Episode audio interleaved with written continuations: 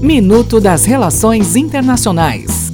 Olá, aqui é Adélio Araújo e essas são as notícias de hoje. Estados Unidos. O Congresso dos Estados Unidos aprovou nesta quinta-feira um orçamento de 4,6 bilhões para conter a crise migratória na fronteira com o México. A aprovação representa uma vitória para o governo do presidente Donald Trump, que comemorou a medida. França. O presidente da França, Emmanuel Macron, declarou que não firmará nenhum tratado comercial com o Brasil se o presidente Jair Bolsonaro sair do Acordo de Clima de Paris, comprometendo as negociações de livre comércio entre o Mercosul e a União Europeia.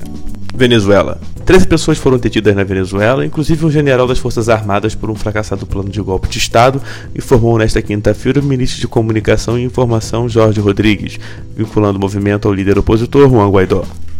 Até o próximo minuto. Enquanto isso, aproveite mais conteúdo no portal seire.news.